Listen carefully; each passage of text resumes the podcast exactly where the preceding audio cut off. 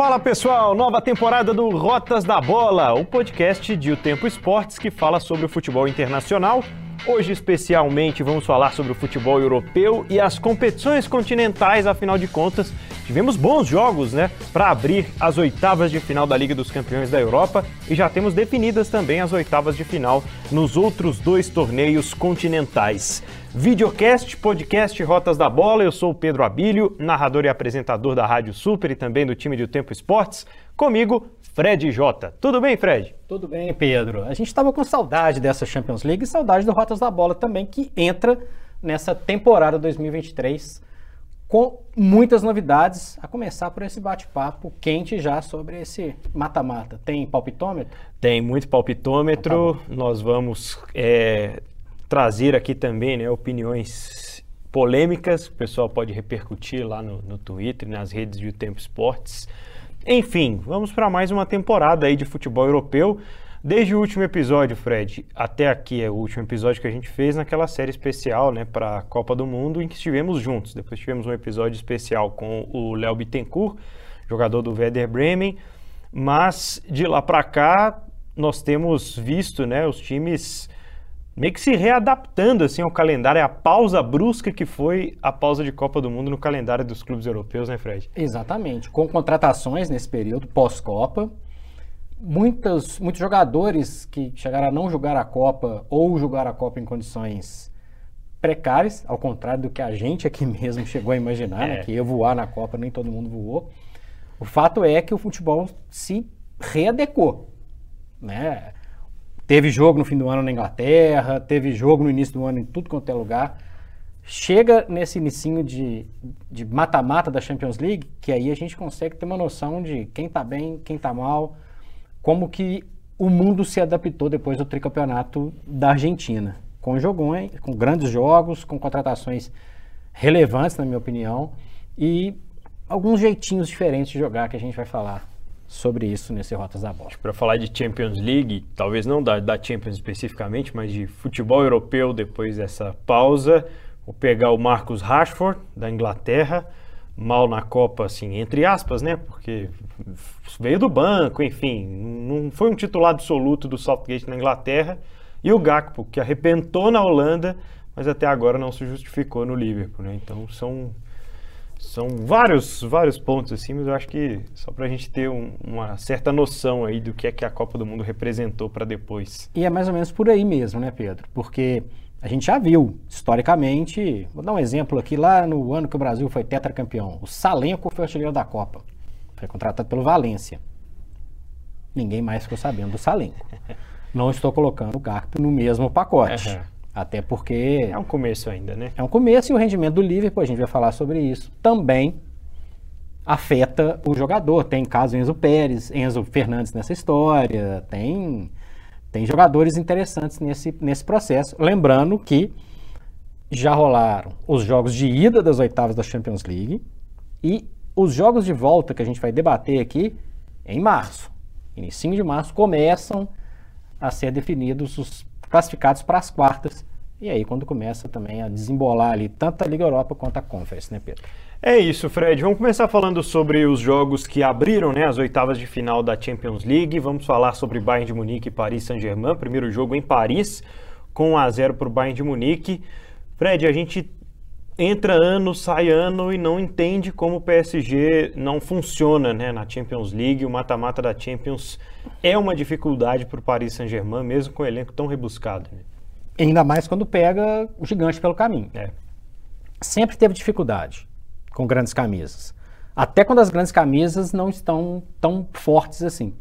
A gente pode citar aquele exemplo clássico do Manchester United, do Solskjaer, que eliminou o Paris Saint-Germain em Paris tendo perdido em Old Trafford.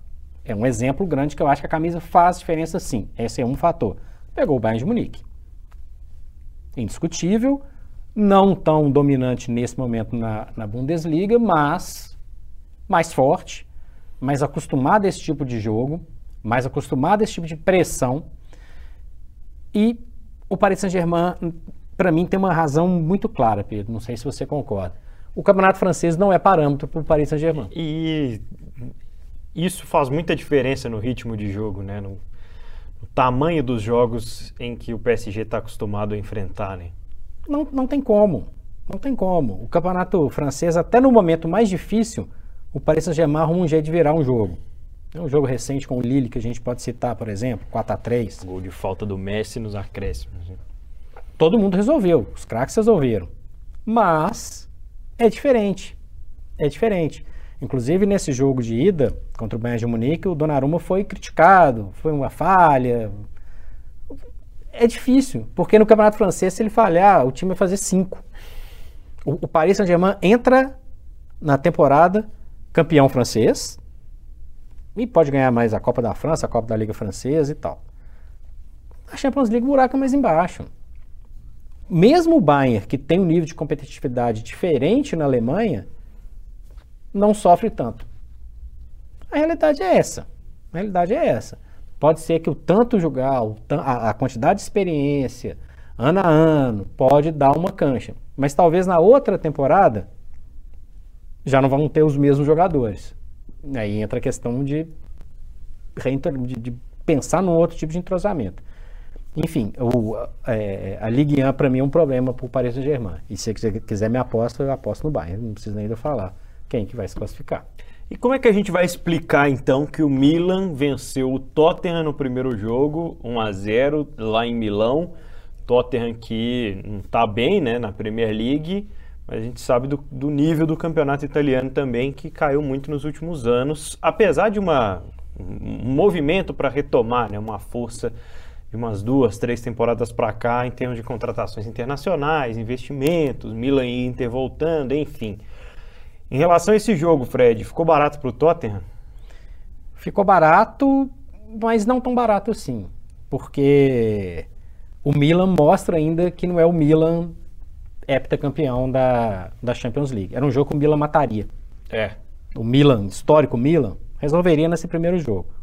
Inclusive já vou falar, meu palpitômetro, já vou no Tottenham também. Porque eu acho que tem capacidade de virar esse jogo é, em Londres. O, o Tottenham carece, ele não é igual o Paris Saint-Germain. Tem jogos complicados todos os finais de semana, tem uma liga hi- hiper forte. Mas o Tottenham precisa do algo mais nas grandes competições. Porque senão a gente vai pensar que essa geração super interessante do Tottenham, que tem parte dela ainda jogando, foi a andorinha de um verão, jogou aquela final com o Liverpool em 2019, perdeu e acabou. Tem um extra classe, o Harry Kane é um extra classe, E o som? o Son é um baita jogador. O extra classe para mim é, é- é o Kane. Tem bons jogadores em outras posições, tem o Lohri, tem Couto Romero, tem o Roy Bierg, tem muitos jogadores que são bons, bons jogadores, bons jogadores. O Kane é acima desse bolo. Recordista de gols pelo Tottenham, não é fácil, não é fácil superar essas marcas históricas. Acho que o Tottenham tem capacidade de eliminar o Milan, mas precisa controlar o, o nervo, precisa virar a chave em momentos muito específicos. Falta isso para o Tottenham, falta isso. O Tottenham precisa de conquistas e precisa de, ao mesmo tempo que está brigando por uma vaga nas quartas de final, está com a cabeça pensando, será que eu vou ficar no, no G4 para jogar outra Champions League? É uma pressão eterna um estádio gigantesco, maravilhoso, caro, um técnico caro, um time caro, mas que pode ser mais caro ainda. Vai ser mais caro se andar um pouquinho aí. Então, o Milan não é o Milan das antigas, o Tottenham está se colocando nesse meio de ser um clube que algum momento alguém vai falar assim, pô, vou apostar no Tottenham. Eu estou apostando agora, nas quartas. Numa mistura de uma força razoável do Milan e uma capacidade de jogadores que o Tottenham tem, inclusive extra classe. Eu empato com o Fred no, no Bayern de Munique, mas eu vou de Milan nesse para esse jogo de volta aí, mesmo sendo no Tottenham Hotspur Stadium. Bom, Benfica e Clube Brugge, né? O Benfica venceu o primeiro jogo por 2 a 0. A gente já tinha falado no fim do ano passado na programação da Rádio Super que o Brugge era uma, uma grande surpresa pra gente pela campanha que fez na primeira fase. Acho que já tá de bom tamanho, né, Fred? O Benfica mostrou isso. E outra coisa, essa vitória de 2 a 0 comprova o bom, bom momento do Benfica. Sim. O Benfica do Gonçalo, que Gonçalo Ramos. foi apresentado para o mundo aí na Copa do Mundo. Mais um exemplo de é, jogadores com brilho na Copa do Mundo. Gosto muito do perfil de jogo do Benfica. E o Benfica, ao contrário de vários que a gente está citando aqui, não tem pressão. Vai estar Benfica, na minha opinião. É, dependendo do sorteio, dependendo de quem se classificar, pode até almejar um, uma hipotética chegada numa semifinal. Boa fase, um time que joga de maneira leve, é um time cascudo, não eu digo na idade, mas um time cascudo em competições europeias. De um tempo para cá, tem conseguido não ser só um figurante, por um tempo foi. Vou de Benfica e vou na leveza do Benfica. Resolveu o jogo lá em Bruges. Lembrando É. que o rival Porto tomou uma sacolada do Bruges em casa, né? Fase de grupos em casa, né? Pois é. Verdade. Bom, no duelo na Muralha Amarela, né, o Borussia Dortmund venceu o Chelsea por 1 a 0 no primeiro jogo. O time alemão vem uma temporada também tentando, né, se reencontrar, acho que depois das mudanças no ataque e consegue uma vitória muito importante contra um Chelsea que ainda também a gente sente que está muito longe do que pode entregar esse elenco e esse treinador, né, Fred? É, o Graham Potter pegou um de foguete, né? Porque troca técnico, recebe um caminhão de jogadores, uma fortuna no Enzo. E num momento de, de mudança na diretoria, né, no momento tão conturbado como foi a passagem de presidência do Chelsea, é óbvio que quem chegasse a seguir, e o Potter já é o segundo, sofreria com esse tipo de pressão, né? Total, total. E a gente tem que imaginar o seguinte: nesse mês de janeiro, o Chelsea chegou a ser o décimo colocado na Premier League. É, Então o, o cenário é, é terrível. Eu até acho que o Chelsea reverte. Jogando em Londres, pela distância do primeiro jogo para o segundo jogo. Pode ter mais ajustes nessa, nessa história. Pode ter algumas peças que comecem a funcionar de uma maneira mais efetiva. João Félix, por exemplo, o próprio Enzo. Enfim. É, dá para cravar assim? Não, mas eu acho que tem capacidade. E é o divisor de águas do Chelsea também. Porque o, o, o Chelsea é, é, flerta com não participar de nenhuma competição europeia na próxima temporada. Essa é a isso, situação. Com o preço que tem hoje no seu vestiário, né? Pois é. Todo mundo fica? É, eu- Grande pergunta. Qual que é o projeto daqui, dali para frente? Então, é um processo de reconstrução. O, o- o Potter tem um tempinho para ele conseguir um encaixe para tentar resolver esse jogo. Não acho que o Chelsea vai muito para frente, mas esse jogo dá para resolver. E com a cabeça caseira. Eu acho que ou o Chelsea ganha a Champions League, ou na Champions League do ano que vem, pela Premier League, acho que não vai dar não. Realmente está bem distante, mas volta no Chelsea aí também para esse jogo de volta e só o registro de que é uma grande ironia do destino, né?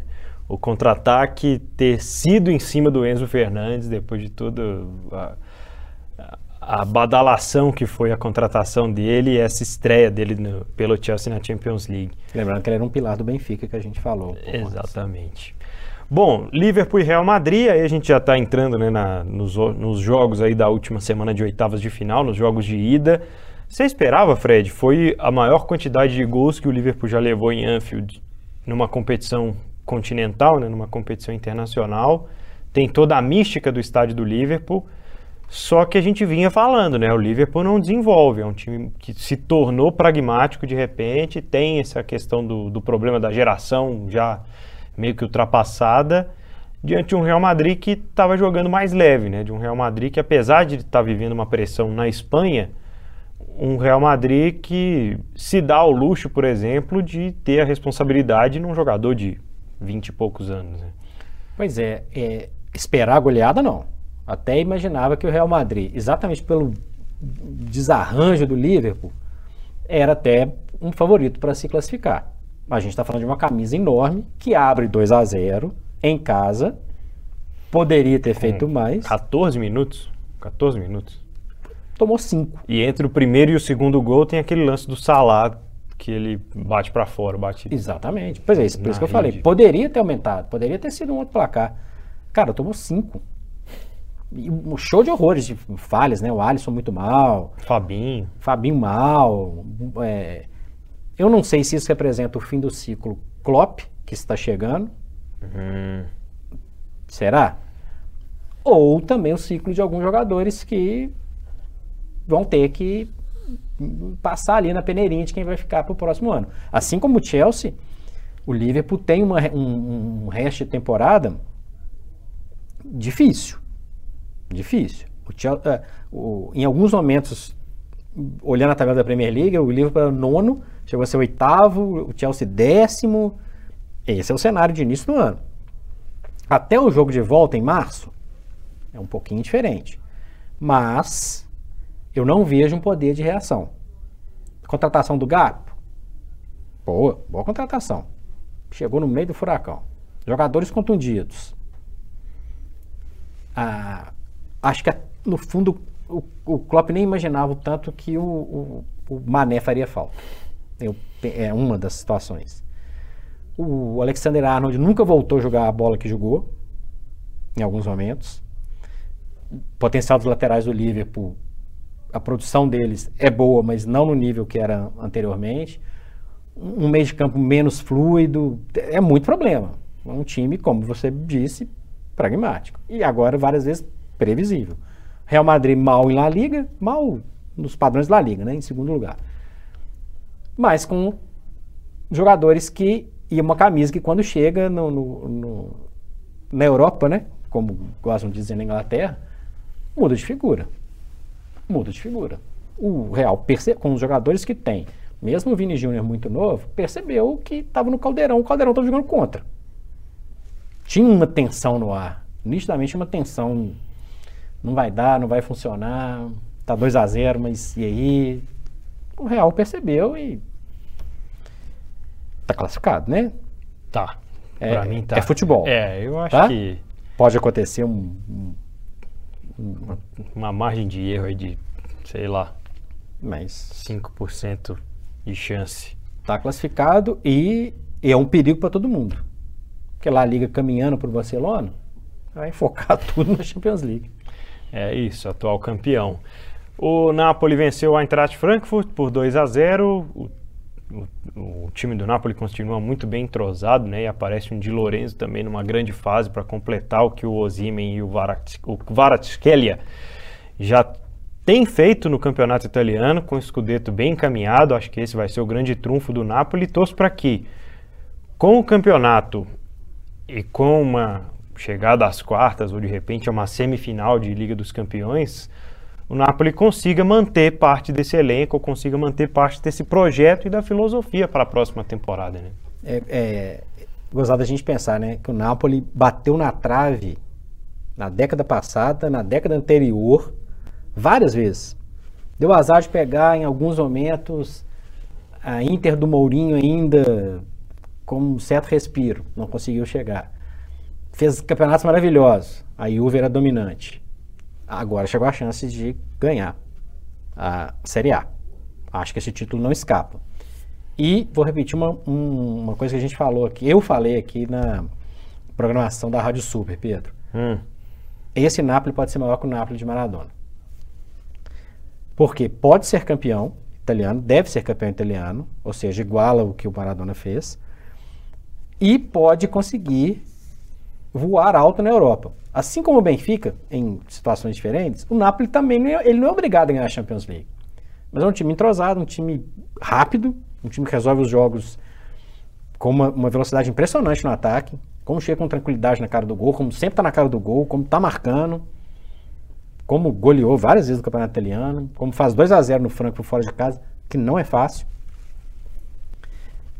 O, o Napoli, assim como o Benfica, dependendo do sorteio, nas quartas, pode cair numa semifinal. E, cara, semifinal, tudo aberto, né? tudo aberto. Na- esse Napoli pode fazer história.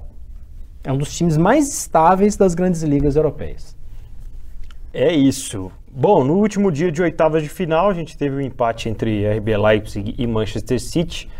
E dá para ver nitidamente, né, Fred, que o, City tem uma, uma dificuldade no controle do jogo atualmente. Né? O Manchester City tem passado por várias ocasiões e que controla uma grande parte ali do, do jogo, um primeiro tempo, alguma coisa.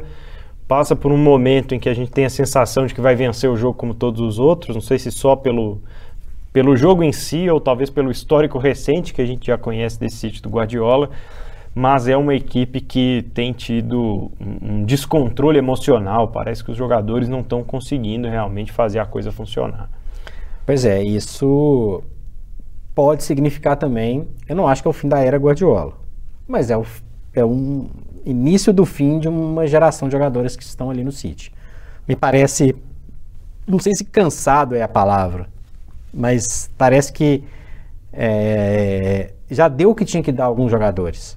Eu tenho essa impressão em alguns momentos. Falando de jogadores, Gudogan, Bernardo Silva, em alguns momentos, o Marres, enfim, jogadores que estão há muito tempo, super vencedores, baitas jogadores, todos eles, mas que na hora ali não está funcionando. E na Premier League está rolando isso também. É. Então, eu acho que pode ser um, um gás que está acabando. Acho que é, a gente vai ver no final da temporada uma boa reformulação. E acho que da City. City. Né? É, e um destaque aqui para o Guardiola, né? Que zagueiro. O zagueiro do RB Leipzig, não sei se até quando a gente vai fazendo rotas da bola da outra temporada se vai estar tá lá ainda, mas baita zagueiro. De 22, 23 tá anos. Baita zagueiro, baita zagueiro. Então, é o City, na minha opinião, passa, mas é o City que vai ganhar a Champions League? Sei não. Não confesso que eu não sei. A Inter de Milão venceu o Porto no primeiro jogo por 1 a 0, Fred. Para mim, o jogo tecnicamente é, menos agradável de se ver, apesar de participações maravilhosas dos dois goleiros. Né?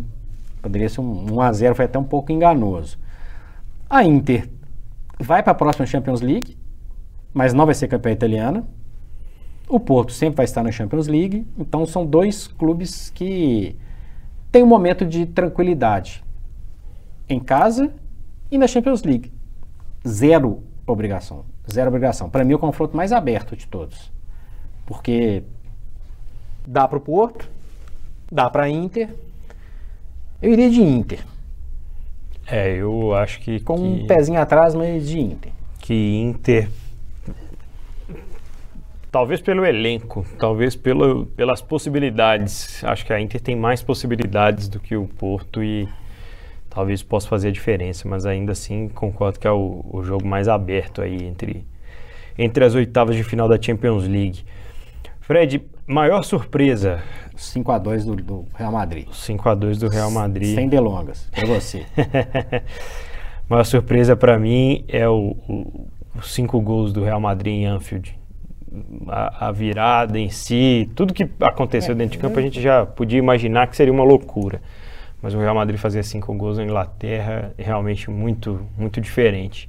Fazer cinco gols em Anfield. Numa resposta só, melhor atuação. A melhor atuação Vinícius. Vinícius Júnior. Melhor atuação para mim, Napoli coletivo. Boa. Maior decepção. City.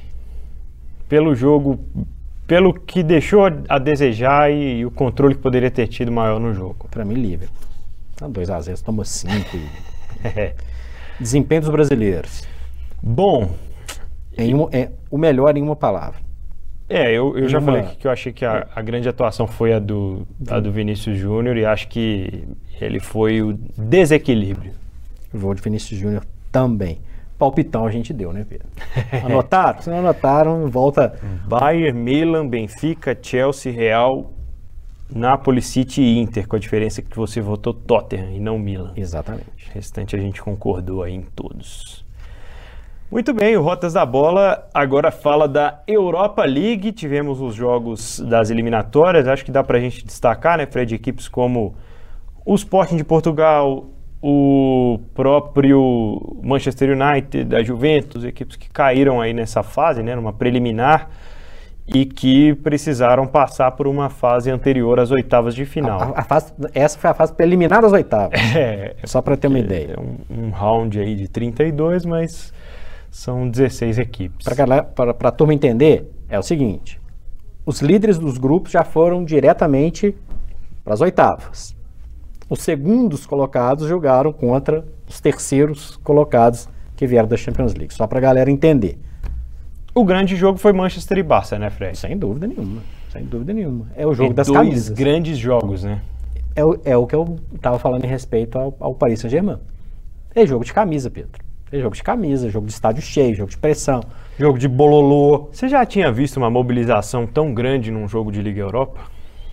Eu tentei lembrar disso e confesso que rapidamente na minha cabeça não chegou. Eu acho que dessa era, desde que, desde que virou Liga Europa, eu acho que foi o, o grande ponto, assim, porque os dois vivem momentos semelhantes, né? Nas suas ligas, momento de recuperação, momento em que tem jogadores da base, momento em que tem é, uma esperança renascendo ali, os Técnico dois se novo. enfrentando, técnicos diferentes, né? O, o duelo Chave e Ten Hag, taticamente falando, foi bem interessante também. Tanto que a gente vai falar aqui das oitavas, não tem um jogo tão grande quanto esse. é. Né? É, tem, teve, rolaram jogos legais? Vários, ao longo da história da Liga Europa. Mas quando você lembra desses dois, esse jogo com cara de Champions League, lembrando que Manchester United e Barcelona, final de Champions League, eles já se enfrentaram até na antiga Recopa Europeia, é um confronto grande.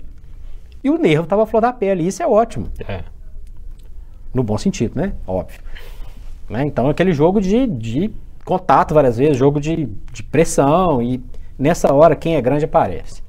É o Casemiro que faz diferença, é o Rashford que faz diferença, até o De Gea, que eu acho que ele está num nível abaixo, assim, apareceu em alguns momentos, jogador rodado, jogador experiente, é, é jogador de manha, é o Lewandowski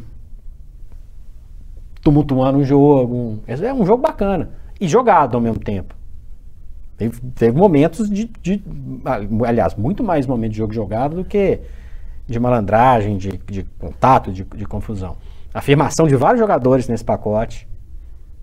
No caso do classificado do Manchester United, é um upzinho aí de Martinez, o próprio Casemiro, que já ocupou o seu espaço, né? Dá um. Bem. Cresce. Luke Shaw. Importantíssimo enfim, é, é, é um cenário muito interessante. No Barcelona, as atuações do Balde, do Kessier foram gigantescas também. O próprio De Jong, né, que precisava de uma atuação como essa, talvez precisasse mais da classificação. Sim. Mas precisava muito. E curiosamente esteve envolvido muito próximo, né, de uma transferência para o Manchester United no início da temporada. Ele não quis de jeito nenhum. Não quis. Não quero, não vou.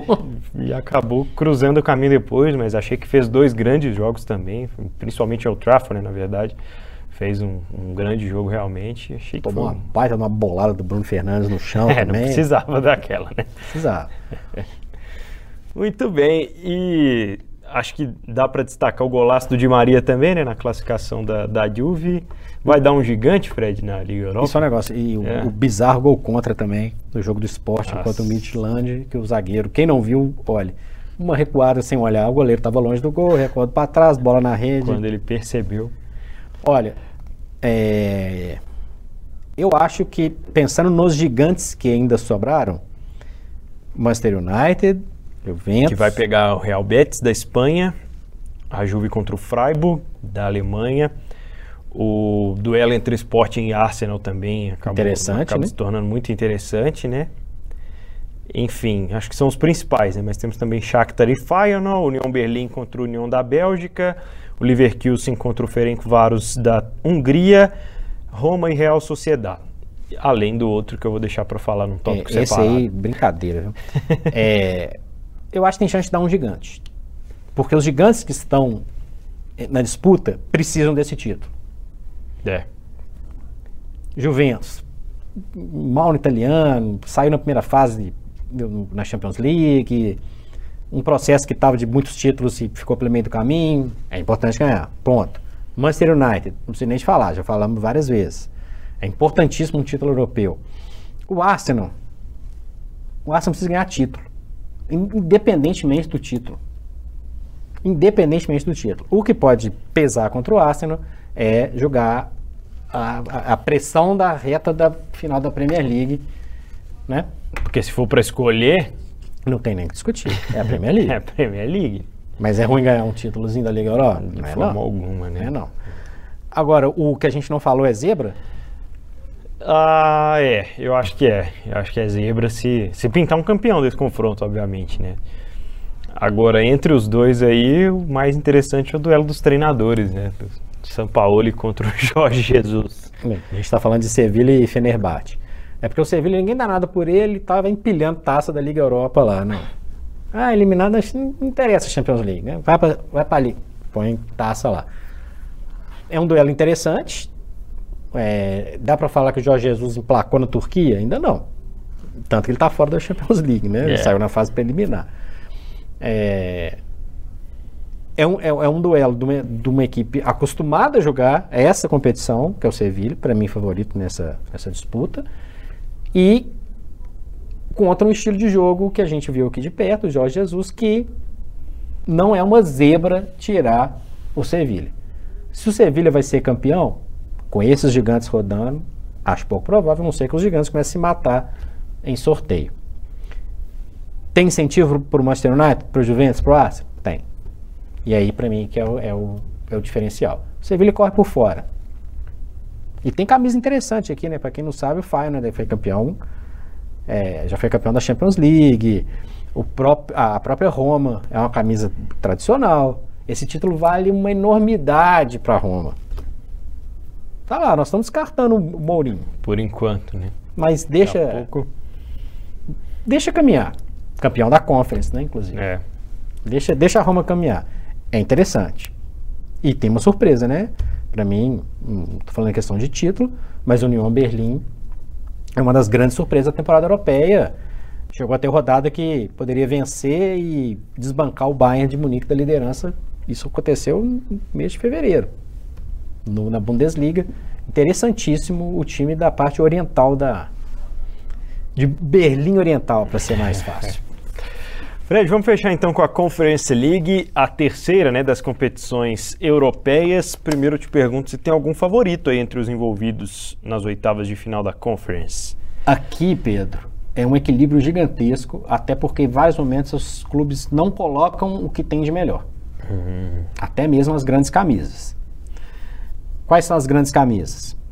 Tem a Lazio, tem a Fiorentina, tem o Vídeo Real, que é um. Né, já papou uma Liga Europa recente aí pra cima do Manchester United. São camisas de peso, interessantes. Tem o West Ham, foi muito bem na, na Liga Europa, mas está um desastre no- na Premier League. Vai privilegiar o quê?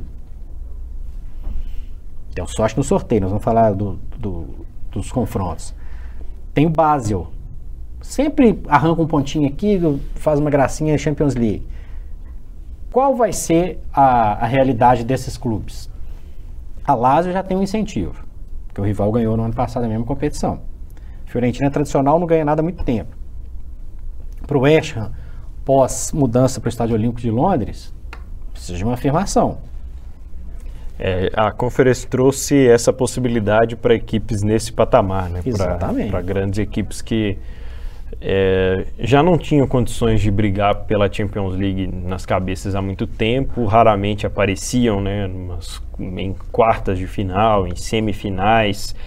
E com a chegada da Conference, essas equipes elas conseguem é, é, ter maior visibilidade para atrair mais investimentos e conquistar melhores elencos, né? O que a gente tem visto na Conference ainda é uma competição tentando engatar, né? Tentando pegar para convencer as equipes dessa visibilidade, dessa importância do torneio. Então acho que isso vai sendo construído aos poucos e estamos vendo o efeito Roma agora, né? Que está caminhando bem na, na temporada, pelo menos de forma mais tranquila do que na temporada passada, quando no final acabou tendo uma boa arrancada, né, para conquistar a Conference. Sem falar de presenças tradicionalíssimas como no do Anderlecht, por exemplo. É. É a chance de um time belga de peso, de repente, beliscar alguma coisa.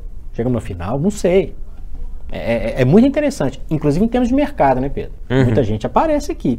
Verdade. Muita gente aparece, muita gente mostra o que vem na, na, na conference.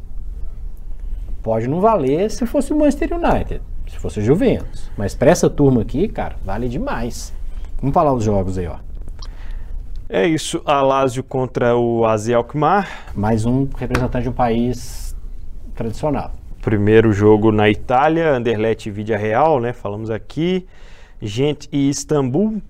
O Basel, que vai enfrentar o time da Bratislava, né? Slovan, o Slovan Bratislava. Eslováquia. Sivaspor e Fiorentina. Aí a Fiorentina joga primeiro na Itália. Sheriff e Nice. É outro confronto bem inusitado alternativo, também. Né? alternativo. Altern... Tem mais um aí. Da, da alternativo hiper alternativo. é verdade. Sheriff da Moldávia, que venceu o Real Madrid no ano, campeão da Champions League É. em Madrid no, E uma, uma o Bodoglint foi eliminado na, Histórico Bodoglin. nas, na primeira eliminatória aí das oitavas. A EK é o adversário do West Ham. Estamos na expectativa né, de como vai ser esse, esse segundo. Não dá nem para dizer que segunda parte da temporada, né, mas essa reta final aí pro, pro West Ham, que fez alguns investimentos importantes, mas não conseguiu emplacar de vez. E o Lech Poznan contra o Djurgården. Time sueco. Esse é alter... muito alternativo.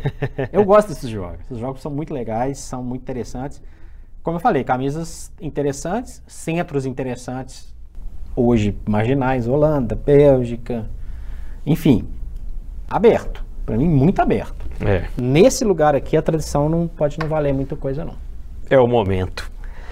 É isso, um balanço então deste início né, de competições europeias em 2023. Afinal de contas, é o início do fim, né? Nós estamos agora no mata-mata, no que interessa, e o Rotas da Bola, claro, vai acompanhando aqui semana a semana as competições continentais que estão esquentando nessa reta final. Alguma consideração final, Fred?